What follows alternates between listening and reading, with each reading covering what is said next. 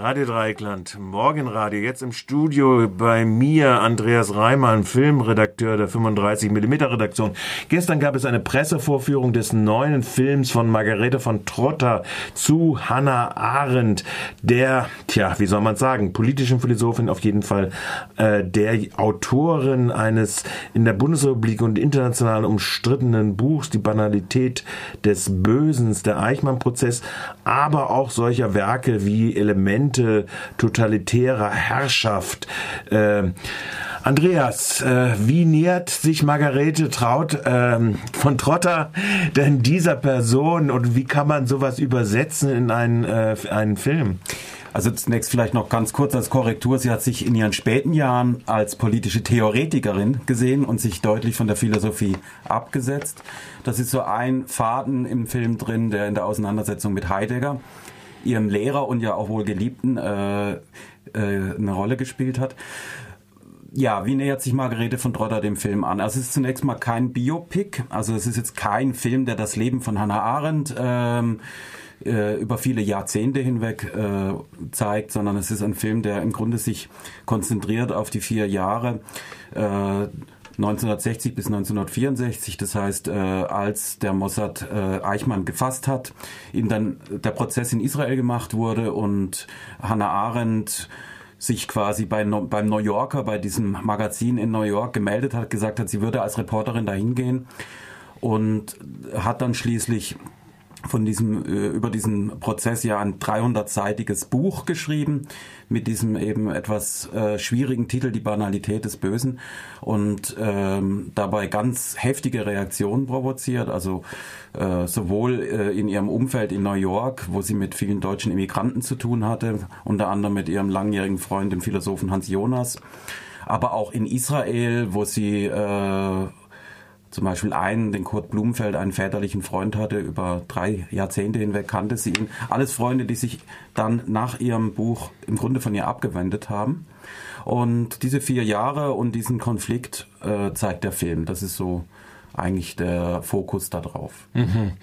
Äh, man muss ja dazu wissen, dass Hannah Arendt Zeit ihres Lebens sich selbst nicht als Zionistin betrachtet hat. Äh, das ist äh, der Hintergrund. Das ist ja, wenn du jetzt äh, anspielst auf äh, Kurt Blumenfeld, äh, der ja ein langjähriger Funktionär der zionistischen Bewegung gewesen ist und den sie schon aus den 30er Jahren kannte, ja und sie nie dazu gedrängt hat, was sie selbst immer gesagt hat, zur Zionistin zu werden. Aber natürlich mit dieser in Anführungszeichen anti- oder nicht-zionistischen, ist wohl besser ausgedrückt, Haltung ist Hannah Arendt natürlich auch an den Eichmann-Prozess hineingegangen. Und im Prinzip ist der eigentlich diese Kontroverse, ich erinnere dieses Buch, ich habe es glaube ich zweimal gelesen, Banalität äh, des Bösen, ein zentraler Punkt in der Auseinandersetzung mit dem israelischen Staat, wie er diesen Prozess geführt hat. Also sehr viel Auseinandersetzung um die Rolle wie das tendenziell so ein, ein Strang ihres Vorwurfs so emotionalisiert geführt äh, worden ist. Aber das ist, glaube ich, in ihren Freundschaften oder in ihren Beziehungen gar nicht so sehr der entscheidendere Punkt gewesen. Oder wie stellt das der Film zumindest dar? Also ähm, der Film hat, finde ich, viele Fäden, die äh, zum Teil nicht wirklich entwickelt werden. Mhm. Ähm, und das ist vielleicht sowohl die Schwäche des Films, dass er an vielen Punkten nicht so ganz konzentriert ist, aber auf der anderen Seite auch eine Stärke, weil er ein Stück weit den, den Anreiz bietet, sich wirklich damit nochmal auseinanderzusetzen. Und äh, die Hauptkontroversen sind im Grunde wirklich äh, die Frage, verharmlost sie den Antisemiten Eichmann? Sie sagt ja in dem Film, das ist kein Antisemit. Und alle sind empört, was? Und dann kommt eben ihre Theorie, dass er eigentlich erstmal nur ein Schreibtischtäter war. Heute wissen wir es besser, er war ein Antisemit. Andererseits hat diese äh, Einschätzung vom Schreibtischtäter durchaus ihre Berechtigung. Ähm, das ist die eine Konfliktlinie, aber die wesentlich heftigere Konfliktlinie, äh, das war mir auch gar nicht so bewusst, ähm, weil heute eben diese, dieses Wort von, Banal, von der Banalität des Bösen äh, so stark ist, war was anderes, nämlich dass sie gleichzeitig auch die Verstrickung von äh, den Judenräten, von einzelnen jüdischen Funktionären äh, bei der Deportation äh, zum Thema gemacht hat und äh, eine Mittäterschaft unterstellt hat. Ähm, und ihr dann vorgeworfen wurde, sie würde äh, das jüdische Volk im Grunde nicht als äh, Opfervolk darstellen, sondern auch als Tätervolk. Und also da sind ganz heftige Kontroversen. Also ich habe es jetzt sehr vergröbert dargestellt, mhm.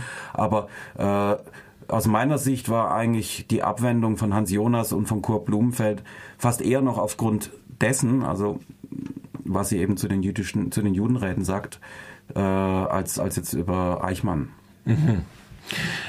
Ähm, Wobei das, auch das zweite natürlich ja, also, ja. Äh, eine starke Rolle spielt. Ja. Und das andere, was du gesagt hast, äh, ihre äh, Einschätzung von diesem Prozess, es gibt mal, bevor sie nach Israel dann fährt, die Frage, leistet sich da Israel womöglich sowas wie ein Schauprozess?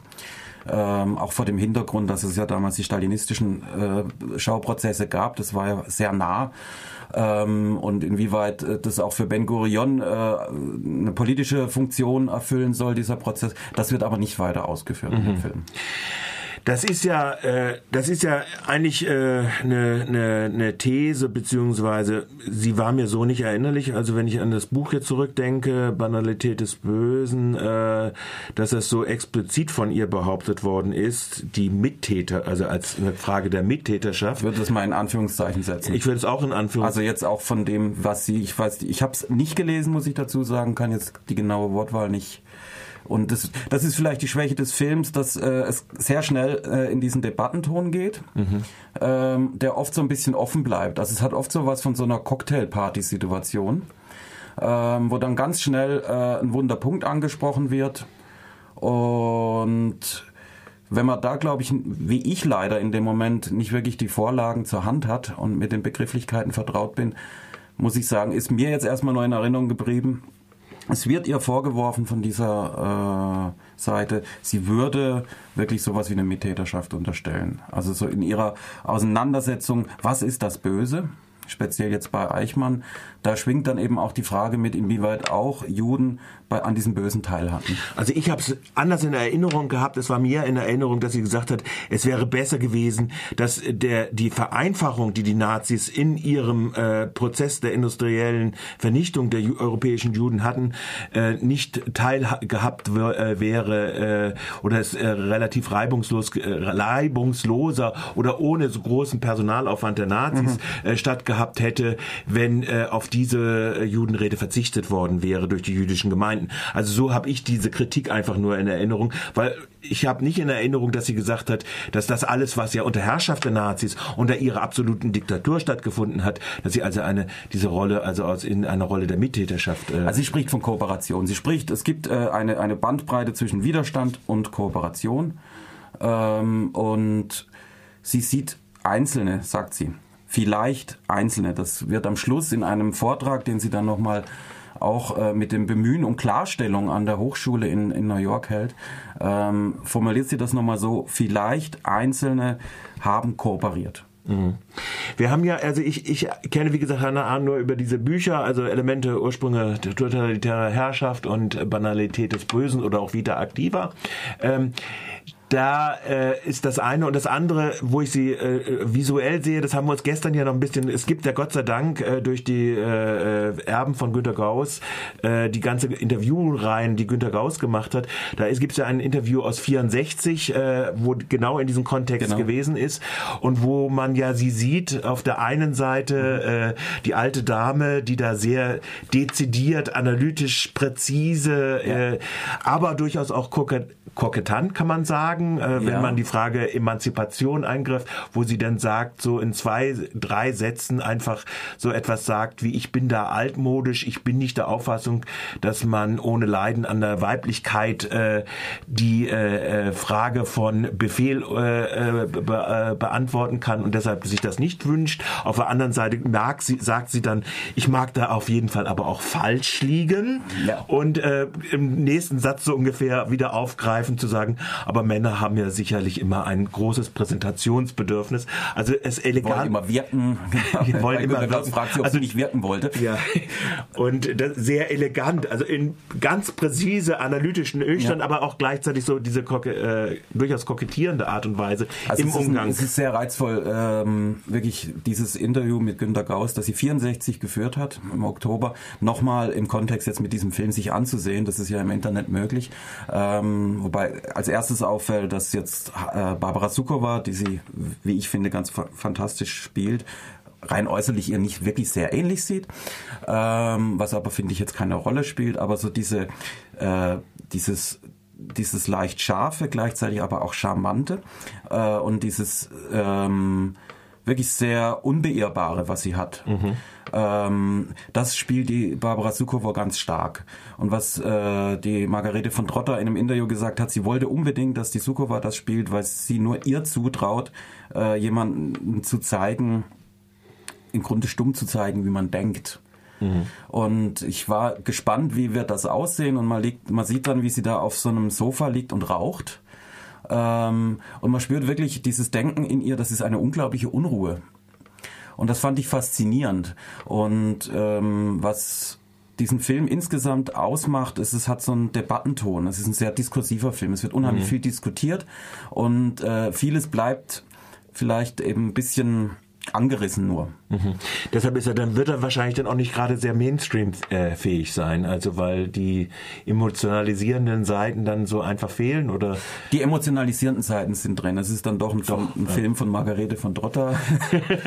ja, es ist ähm, das ist also was sicherlich eine große Rolle spielt, ist ihre Ehe zu ihrem zu Heinrich Blücher. Stups nennt sie ihn.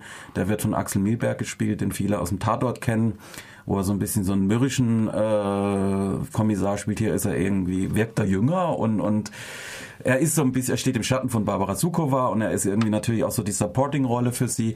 Aber ähm, es ist klar, er ist ein Stück weit der Fels in der Brandung. Also als dann wirklich die Angriffe und die Schmähbriefe äh, zunehmen, dann ist er und die persönliche Sekretärin, die Lotte, äh, Lotte Köhler, die, das sind die einzigen wirklich verlässlichen Figuren mhm. noch.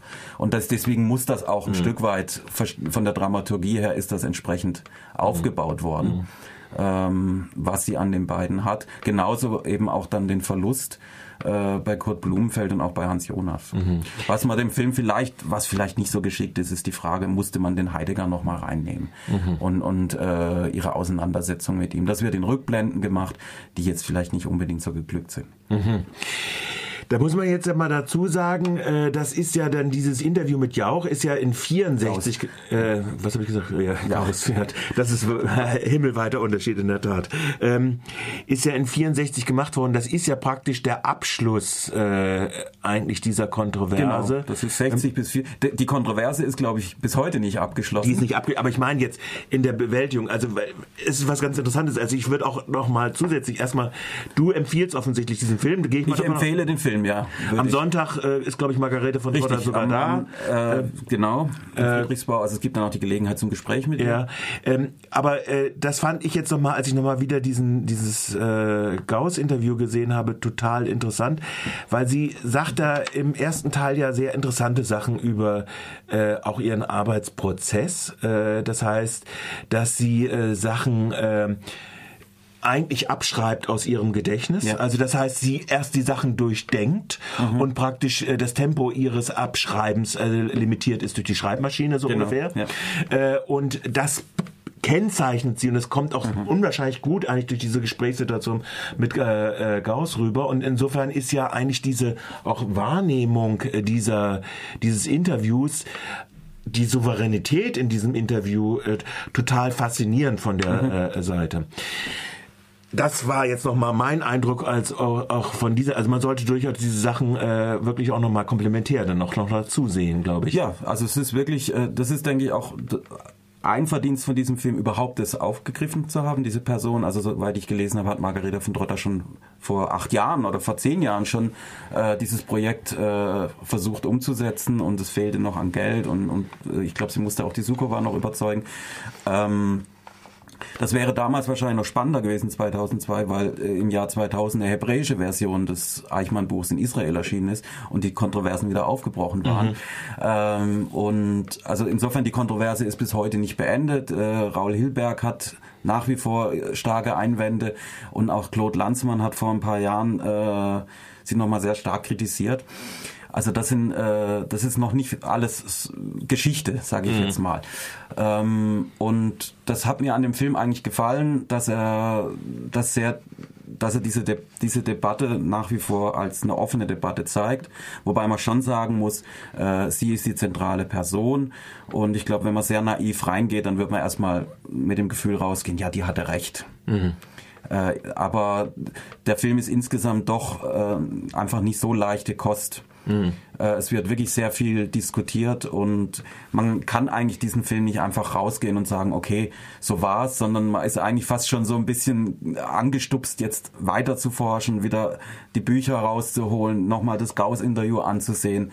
Also das ist wirklich so ein Film, der eben nicht einfach so in sich rund ist. Mhm. Ähm, und das ist wirklich ähm, macht. Und er ist insgesamt trotzdem aber sehr gut gemacht und es hat großartige, eine großartige Schauspielerin. Also es lohnt sich wirklich, den mhm. Film anzusehen. Aber trotzdem alledem nochmal, was in diesem Film nicht auftaucht, ist zum Beispiel das, was man ja eigentlich als ihr Hauptwerk und wo sie auch ja viel missverstanden ist, äh, Elemente und Ursprünge totalitäre Herrschaft. Man könnte auch die Vita Activa noch dazu nehmen. Also äh, ja. dass diese diese Elemente politischer Analyse tauchen bei in diesem Film überhaupt nicht auf. Oder auch das, was man, was wir wissen jetzt zum Beispiel aus dem Komplementärinterview mit Gauss, zum Beispiel, dass sie sich selbst definiert als politischen Mensch, also als politisch denkende Mensch mit dem Reichstagsband. Also solche Elemente tauchen tauchen eigentlich nicht äh, in dem Film Also auf. die ganze Totalitarismus-Kontroverse taucht überhaupt nicht auf in dem, in dem Film. Äh, das Wort Stalinismus oder Stalin fällt nie äh, oder totalitäre Herrschaft. Ähm, das ist nicht drin. Was, was drin ist, was ihr wahrscheinlich auch von der äh, Kommunisten auch vorgeworfen wurde, dass sie sich jetzt nicht direkt zu so einer Arbeiterklasse, äh, Klassenbegriff bekennt. Das taucht schon irgendwie auch indirekt auf, als sie am äh, Sterbebett von Kurt Blumenfeld sagt, dass sie äh, keine Gruppen lieben kann. Mhm. Also sie kann nicht die Arbeiterklasse lieben, sie kann nicht ein Volk lieben wie das jüdische oder irgendein anderes Volk. Sie kann nur ganz konkret äh, Freunde lieben. Gut. Abschließend, wann wird der Film, also morgen äh, kommt er rein im Friedrichsbau in den normalen Zeiten oder ist es immer nur einmal? Wie lang ist denn der? Der Film geht zwei Stunden. Ich denke, ah. er wird äh, gut laufen im Friedrichsbau. Und ja, man wird das in der Presse erfahren, wann er läuft. Äh, ich sage jetzt nochmal, ich empfehle ihn. okay. Dann bedanke ich mich für deine Besichtigung und deinen Besuch.